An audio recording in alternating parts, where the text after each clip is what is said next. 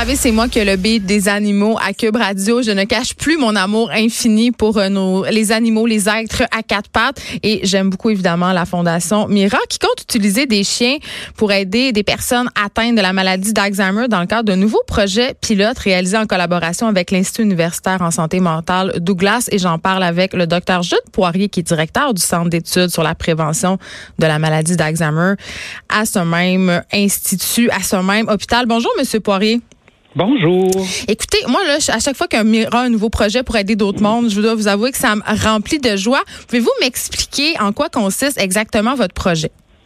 Oui, ben, écoutez, ça, ça a été vraiment la, la collision d'un chercheur qui est un peu découragé de la situation des traitements pour l'Alzheimer. Vous savez, moi, je travaille beaucoup avec la prévention, mais depuis la dernière fois où on a euh, mis au point ou, commercialisé un, nouveau médicament pour l'Alzheimer, ça remonte à il y a 16 ans. Et quand j'ai rencontré le fondateur de Mira, Eric, dans le cadre d'une activité qui avait rien à voir avec nos fonctions respectives, il me racontait ces choses et puis je cacherai pas, j'étais pas mal douteux. Et puis Mais pourquoi vous étiez douteux? Ben, il me parlait en particulier des effets spectaculaires avec les enfants autistes. Et puis, je suis de la présence d'un chien d'assistance auprès d'eux. Ah, ben oui, ben oui, et les effets, on se le cachera pas, parfois spectaculaires. Il n'y a pas d'autres mots là. Qui a, il me racontait l'histoire d'un petit garçon qui était parti de Montréal, qui était allé chez Mira en hurlant, en criant, ça allait pas. Il détestait être sorti de chez lui, il était malheureux. Il a fait sa semaine de formation chez Mira. Il l'assoit dans la voiture, un chien entre les jambes. Il n'a pas dit un mot en retournant chez lui. Et là, j'ai dit, wow. Et moi, du côté de la recherche sur l'Alzheimer, il est évident que oui, le pharmaceutique nous a déçus, mais ce qu'on cherche à faire, c'est d'encourager les gens à faire ce que la recherche non pharmaceutique nous dit. Puis qu'est-ce qu'elle nous dit, la recherche non pharmaceutique? Faut faire l'exercice. Les gens sont tannés d'entendre ça, mais ça fonctionne pour l'Alzheimer, ça ralentit la progression de la maladie d'Alzheimer. Faut socialiser. Euh, il faut interagir avec sa communauté, puis il faut utiliser son cerveau comme un muscle. Faut, faut, faut qu'il bouge, faut qu'il apprenne des choses, faut qu'il reste en contact avec les gens, bref, qu'il interagisse avec son entourage. le chien Mira, il fait ça. Le chien Mira, ça devient votre compagnon. Puis c'est pas juste un chien, euh, comment je dirais, compagnon euh, ordinaire, un chien de maison.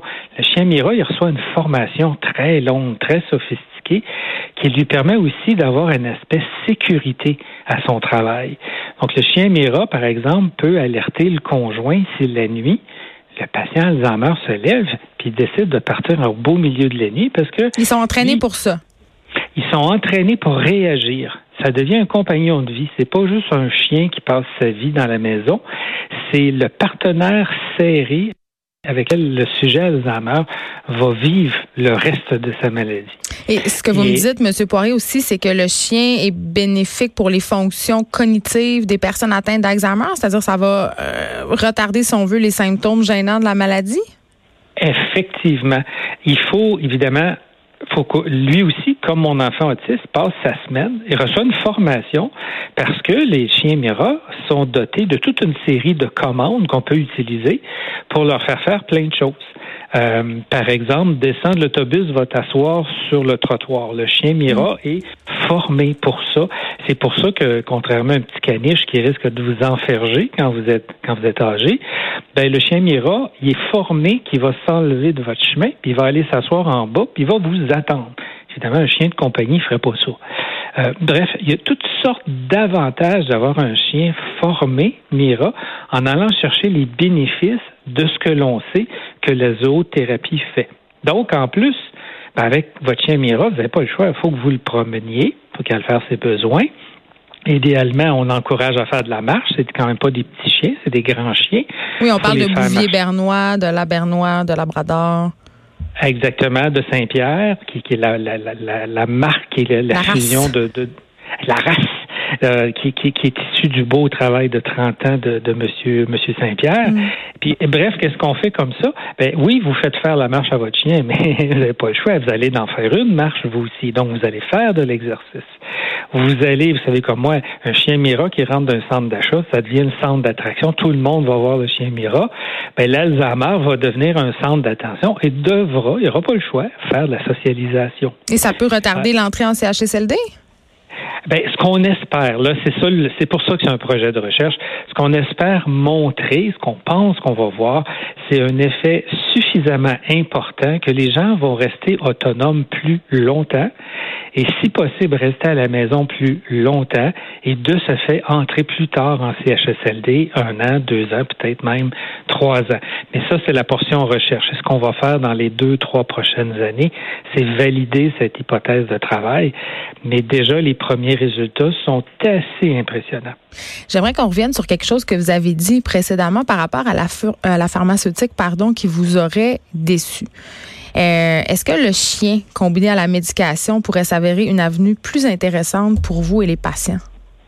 Bien, ce qu'on va faire, c'est sûr que moi, je, je dis aux gens qui viennent nous voir, vous avez déjà une médication Alzheimer. On s'entend que les médicaments pour l'Alzheimer qui existent aujourd'hui, ce sont un peu des stimulateurs de mémoire légers. Moi, j'avais l'impression que ça avait tout changé, là, que ça, vous aviez fait des découvertes, qu'il y avait maintenant des médicaments presque miracles. Là. Je suis dans le champ?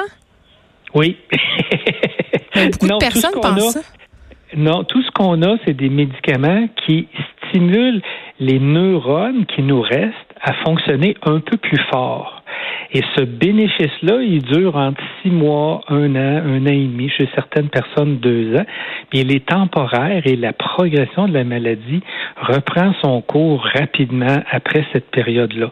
Donc l'effet bénéfique, il est transitoire, il n'est pas terriblement important. Et de ce fait, nous, on dit aux gens, gardez votre médication, mais on va par-dessus ça, on va rajouter le chien Mira pour essayer de rajouter un aspect qui est complètement indépendant de la stimulation de la mémoire que fait le médicament. Donc, on, on, ajoute dans le fond le bénéfice lié au style de vie, l'exercice, la stimulation cognitive, la socialisation, et tout ça mis ensemble, un peu emballé dans un beau gros chien Mira, ben, on espère va faire toute la différence. La Fondation Mira qui est maintenant à la recherche de sept autres couples qui accepteraient de participer à la deuxième phase du projet pilote.